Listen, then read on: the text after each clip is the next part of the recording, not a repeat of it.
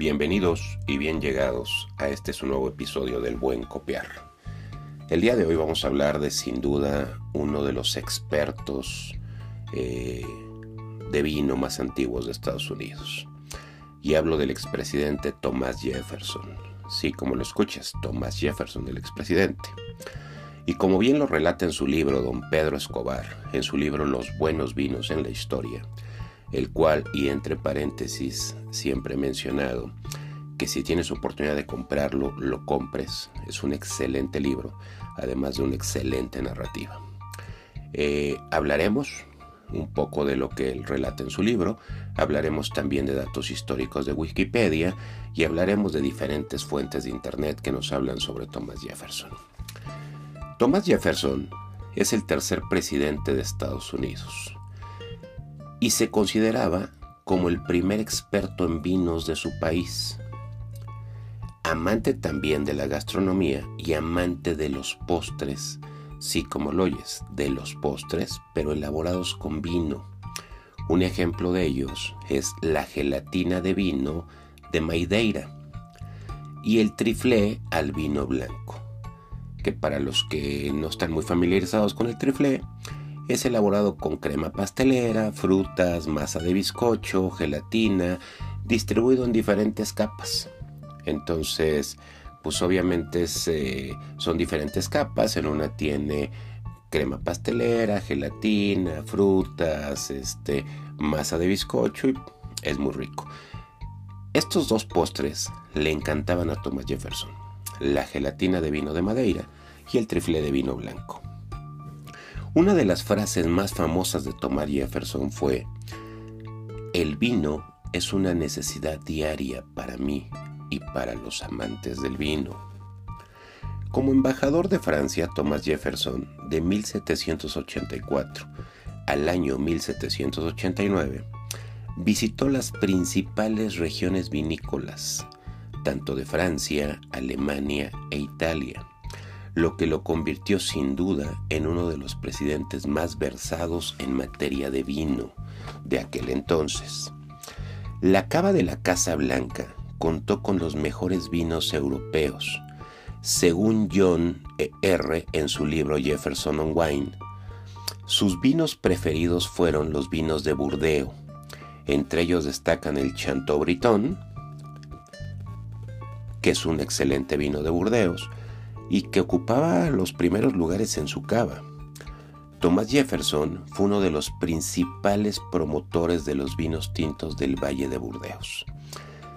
Jefferson estaba enamorado, y quién no, de los famosos vinos de Burdeos, que como bien sabes, por excelencia, son vinos de gran altura y, y de gran beber.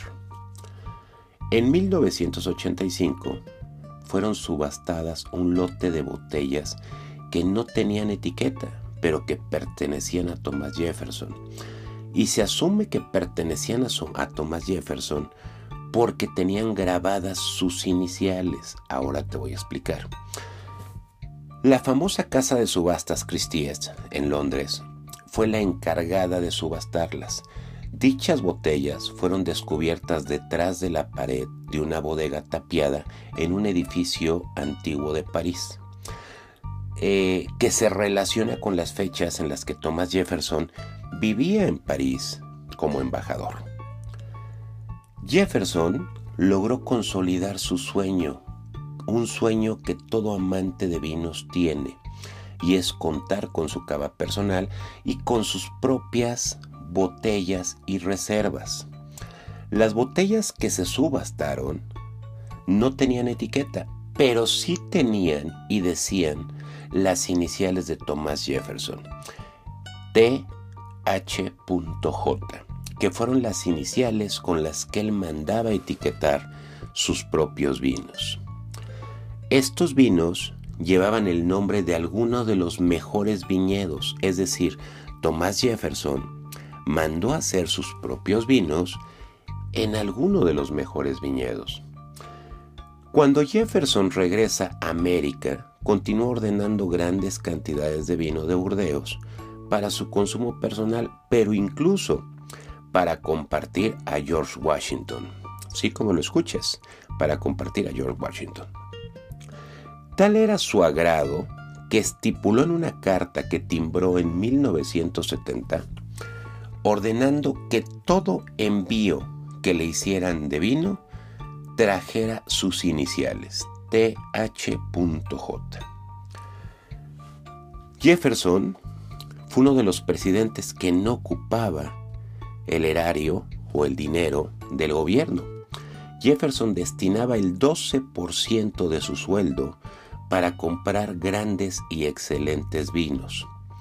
Esto es, y según datos históricos, de 25 mil dólares anuales que ganaba, 3 mil dólares se destinaban a comprar vinos para su consumo. Imagínate, un gran bebedor de vinos. Todo indicaría que Jefferson vivía en exceso o bebía en exceso, perdón. Sin embargo, la realidad es que como todo buen bebedor de vinos, era cierto que bebía diario, pero bebía solo tres copas al día, es decir, bebía las copas que se le permitían médicamente beber. Tal fue la pasión por el vino que tuvo Jefferson, que detuvo una iniciativa que pretendía crear un impuesto al vino y detuvo esta iniciativa utilizando un argumento basado y sustentado en la salud y en el efecto que el vino traía para la salud. Dicho argumento a la letra dice, Creo que es un gran error considerar un impuesto a los vinos como un impuesto de lujo. Al contrario, es un impuesto a la salud de los ciudadanos. Punto, firma Thomas Jefferson. Este argumento hizo que esta iniciativa no progresara y que este impuesto que se proponía no se pudiera aplicar. Jefferson intentó producir vino de muchas formas. Lo intentó producir en su finca de Virginia, la cual se llamaba Monticello. Y aún, aún cuando trajo enólogos franceses y cepas europeas, los intentos por producir no fructificaron. Y no fructificaron porque dichas vides no se lograban adaptar al clima extremo que existía en Virginia.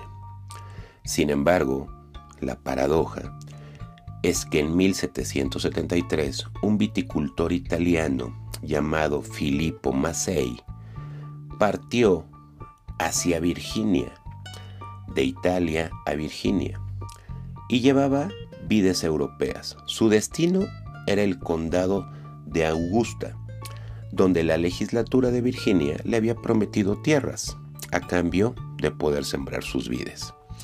En el camino Massey y su acompañante Adams se detuvieron en Monticello, donde Thomas Jefferson los había invitado, pero los convenció o convenció a Filippo de ser su vecino e incluso le cedió 193 acres al sur de su finca Monticello. Años más tarde, Filippo logró producir dos barriles de seis variedades silvestres. Y en una carta enviada por Maceis a George Washington, le dice, el suelo de Virginia es superior a los que existen en Italia. La gran paradoja es que mientras Jefferson intentó producir vino en su finca de Virginia y no lo logró, Filippo Massey vecino de Jefferson, al sur, en esas 193 acres de tierra que le había cedido, el propio Jefferson logró producir vino. Y hoy por hoy, Virginia es un gran productor de vino. Jefferson, sin duda, fue un amante conocedor de los vinos. Y Jefferson es el ejemplo de estos influyentes políticos que no solo consumían vino por ego, placer, estatus, sino lo consumían desde la parte del conocimiento profundo, ya que Thomas Jefferson se dedicó a visitar viñedos, se dedicó a degustar uvas, se dedicó a probar caldos y logró identificar los vinos que eran de su placer. Cuenta la historia que Jefferson era uno de los mejores catadores de vino y conocedores de vino, además de conversadores de vino que ha existido en todo Estados Unidos. Espero que esta historia te haya gustado. Nos vemos en el siguiente capítulo donde seguiremos hablando de uvas influyentes y viñedos que han cambiado el mundo del vino. Nos estamos viendo.